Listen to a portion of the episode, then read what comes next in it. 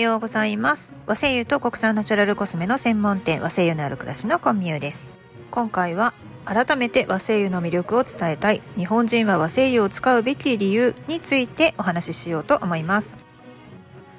どうしてもですねアロマに興味があるんだけれどもどうやって勉強を始めたらいいのかなと思われた際に最初に手に取る本であったりあとはアロマスクールに通ったりするとですねまず最初は海外から輸入された精油について学ぶことがほとんどなんですよね。そのため私のフォロワーさんにはアロマのプロの先生の方々も結構いらっしゃるんですよ。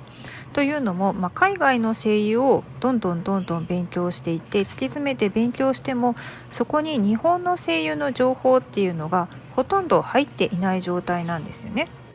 私も昔国際アロマセラピスト資格 IFA の資格をですね勉強していた時にすごく突き詰めて海外の精油をたくさん勉強したにもかかわらず日本産の精油については一切勉強したことがなかったのでその後ですねユイカのインタープリターの資格の授業を取って初めて日本産天然精油の存在を知ったんですね。そこでやはり思ったのは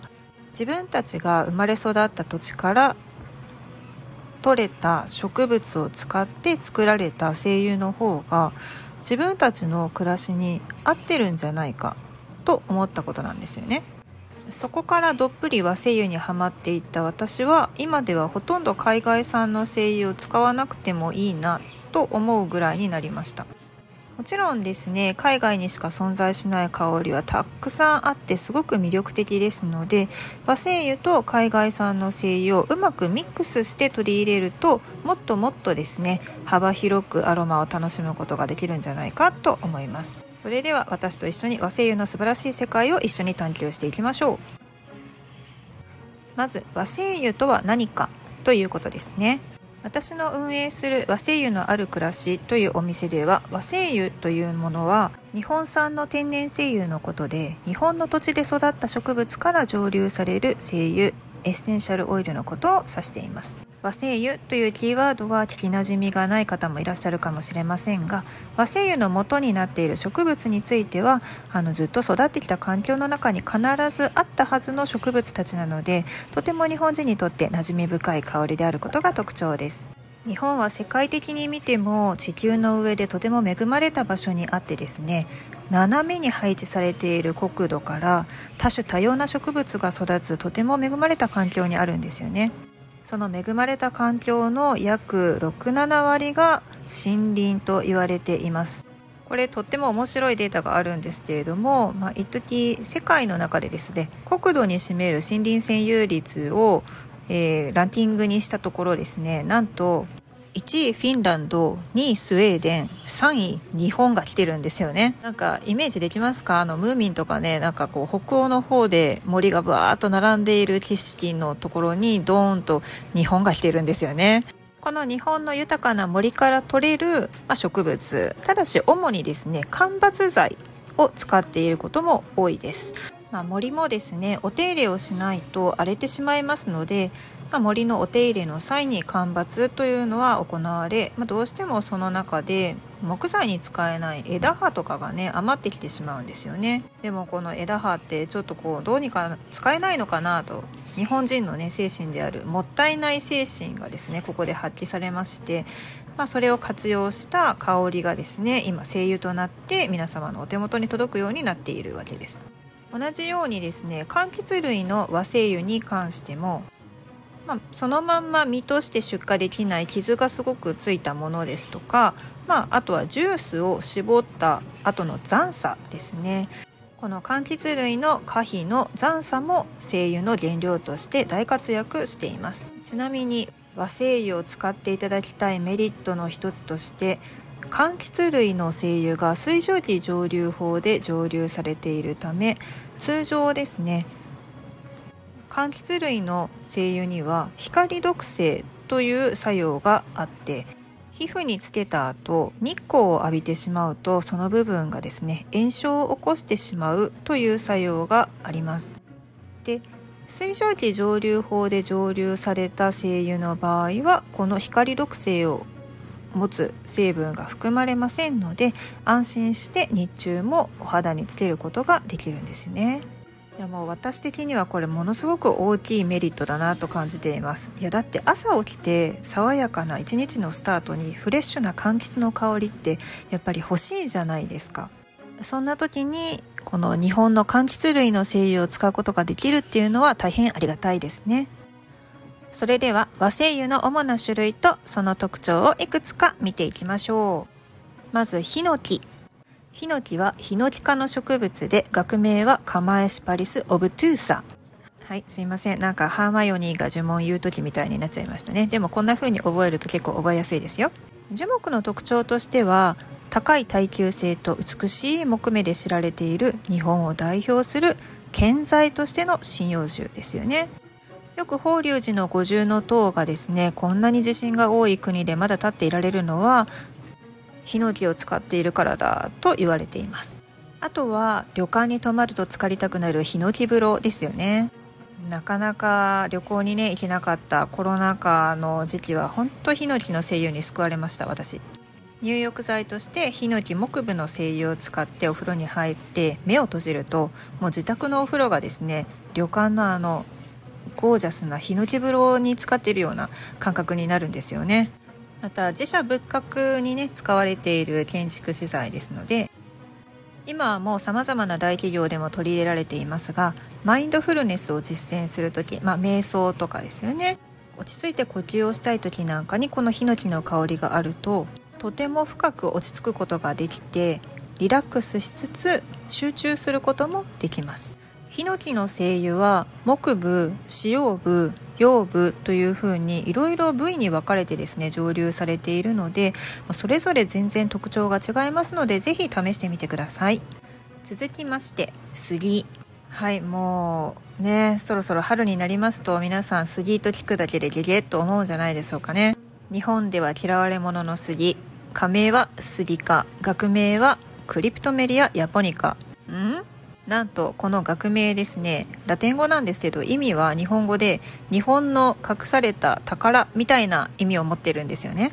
ん？嫌われ者の杉なのになんで宝？と思うかもしれませんがやっぱり樹木の特徴としてはですね、ま日本の山林を象徴する、ま大きな巨大な木ということなんですよね。まっすぐ天高くそびえている杉の木はですねやっぱ神々しく見えるわけです。杉はですね本当にあの全国に生えてはいるんですけれどもそれぞれですねめちゃくちゃ特徴がありまして私は本当にワインを集めるような感じであったり杉の精油が持つ香りは地方の方言みたいに感じるんですよね。杉は全国各地でいろんなブランド杉があります。例えば秋田杉吉野杉とかねいろいろあるんですが、まあ、中でも突出してすごく特徴のあるのは薬杉だと思います。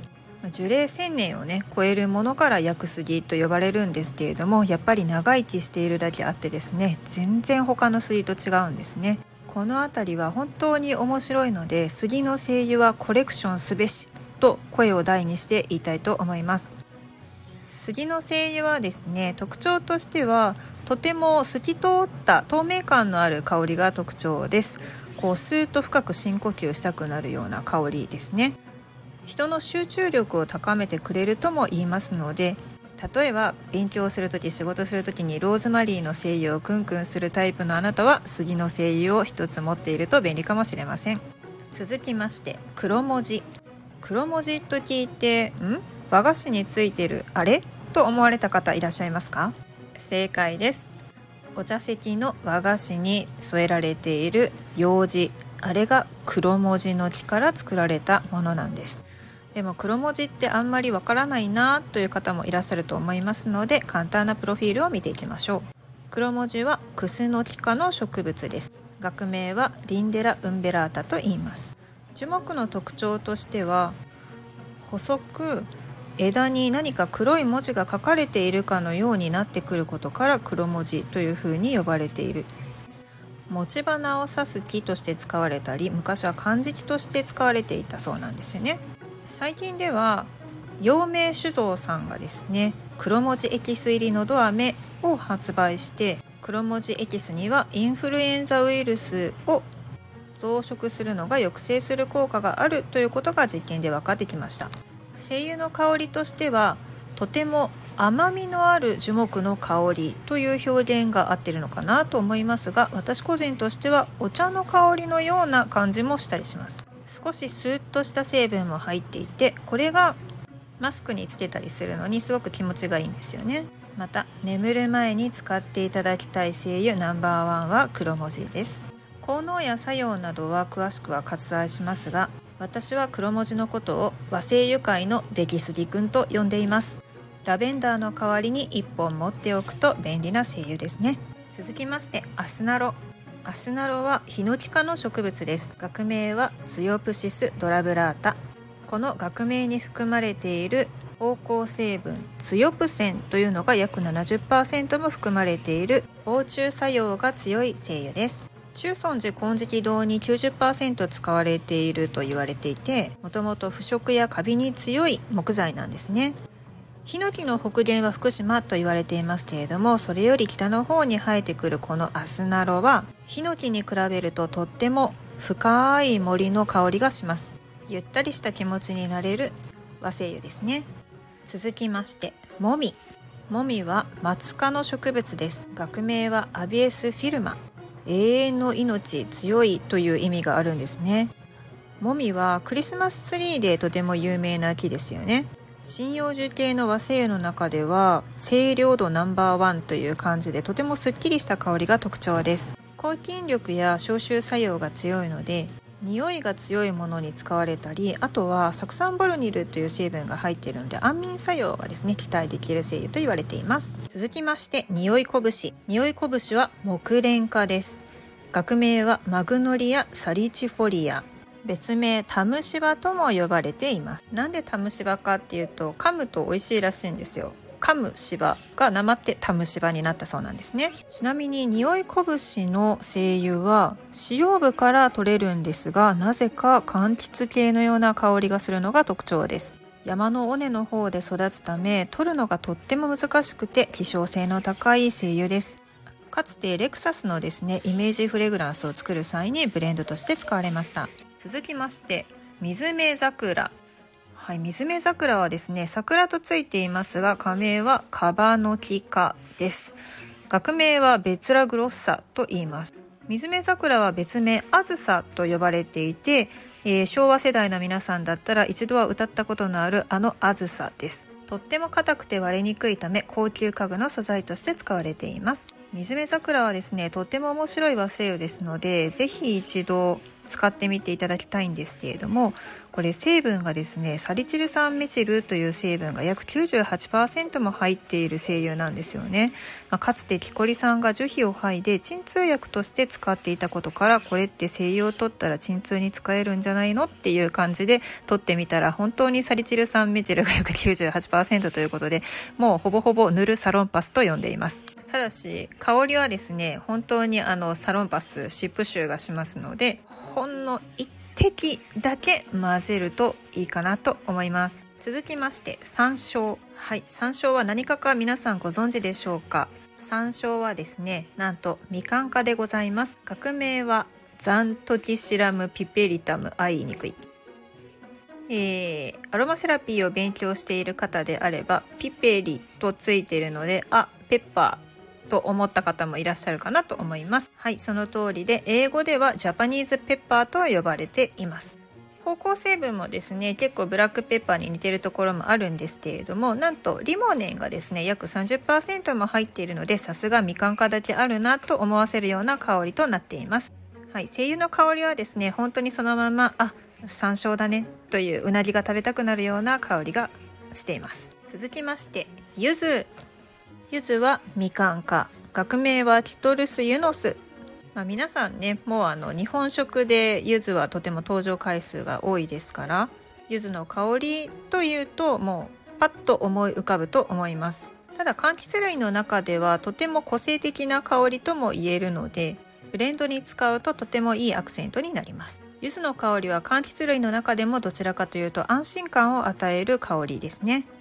手術前日になかなか眠れない患者さんに対してラベンダーとユズをですね比較実験で香っていただいたという研究があるんですけれどもなんとユズの方に軍配が上がりました、ね、ラベンダーよりも落ち着ける香りというふうに皆さんには受け取られたんでしょうね。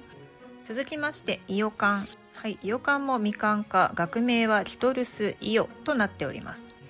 愛媛県原産なのでイオとついているんですけれども甘くてジューシーな果実が美味しいですよね。このイオカンの精油はですねそのまんまイオカンをプシュッと剥いた時のあの感じの香りです。これ不思議なもので幼稚園児に匂いを嗅がせたところみんなちゃんとみかんじゃなくてイオカンだっていう風に特定するんですよね。それぐらい皆さん馴染みある香りということです。続きまして甘夏。甘夏はどちらかというとイオカンに比べるととてもさっぱりした印象の香りです。少し苦味が感じられる分フレッシュさが勝ちますね。柚子やイオカンがちょっとほっこりさせるような香りであるとしたら甘夏は元気をチャージしてくれるチアガールみたいなイメージですかね。最後にすだちを紹介します。すだちもみかんかですよね。これは徳島県の固有種です。まあ、すだちの香りと聞くとですね皆さん、まあ、酸っぱいよっていうのはわかると思うんですけれども精油はですねその酸味もすごく鋭いんですがすごく複雑な香りがするのが特徴です。芳香成分がですねすごくたくさん含まれていて単に酸っぱいというような感じでもないんですよね。どこかスパイシーなところもある不思議な精油です。夏バテになった時なんかにこういった香りがあると食欲が出てほんと元気出そうですね。いかがでしたでしょうか？主な和精油の原料となっている植物と精油の香りをですね簡単に説明してきましたが主な和精油だけでこんな感じになるんですよね。もっともっといろんな樹種や柑橘類が存在してますのでどんどん探してみてくださいね。さてこのような和精油を日本人が使うべき理由なんですが単純にあのすごく香りがいいよということやリラックス効果があるよというだけではないんですよね。真と富士という考え方がありますよね。その土地で育った食物がその土地の人々に最も合っているという日本古来の考え方です。日本で生まれ育った植物から抽出された和精油は日本人の体質や感性にすごく自然と馴染んでいるんですよね。先ほどご紹介した幼稚園児でもイオカンの香りをきちんとイオカンだと特定できるという例や例えば生まれ育った山林によく生えていた植物の香りを嗅いだ時に懐かしいと感じる感覚。こういった感覚が心身ともに良い影響を与えるということが期待できます。実際に海外精油と同じような樹種から抽出された和精油の香りを目隠しをしてブラインドテストしてもらったんですよねそうすると被験者の全員が和精油の方が好きという風に感じたということなんですよね。これはもうあの目で見る固定観念とかではなくて日本人の嗅覚にとって和精油の香りがより心地よく受け入れやすいっていうことを意味しています。また経済活性化とサステナビリティの観点からも和製油を取り入れていただきたいと思います。和製油の生産は林業や農業など日本国内の一次産業の経済活性化に寄与しています。間伐材や可否の残渣など廃棄されるような予定だった資源を有効活用することでサステナブルな社会を目指す重要なビジネスとなってきています。またトレーサビリティがしっかりしているところもポイントです。海外産の精油に関しては大手のブランドが取りまとめているもののその生産地については世界中に散らばっています。例えばボトルの裏を見て原産国を見ているとイギリスのメーカーから買ったのに原産国はチュニジア。どこ？っていう風になったりとかもしますよね。その点和製油だと裏面を見てみると原産国はもちろん日本国内なので日本。そして原産地については例えば京都府であったり岡山県であったりすぐにあこの辺で取られてるんだなということがよくわかります。さらに生産者さんの多くは工場見学ツアーなどを開催しているので実際にどのように精油が作られているのかというのを気軽に見に行くことができます。どのエリアで取られたものが誰の手に渡り誰によって作られてどこを通って販売されているのかということがすごく分かりやすいんですね。なので私は和製油のことを会いに行けるアイドルみたいだなというふうに感じることがあります。この辺りが私が日本人にこそ和製油をもっと使っていただきたいなと思う理由です。まとめ。和製油は私たちの生活に深い癒しと豊かさをもたらしてくれます。自分自身の健康を気遣う方はセルフケアに使ったりご家族のことをサポートしたい方はホームケアに使ったり。この動画を通じて和製油の魅力とその利用の可能性について少しでも興味を持っていただけたら幸いです。暮らしに和製油を取り入れて人生100年時代を生き生きと暮らしていきましょう。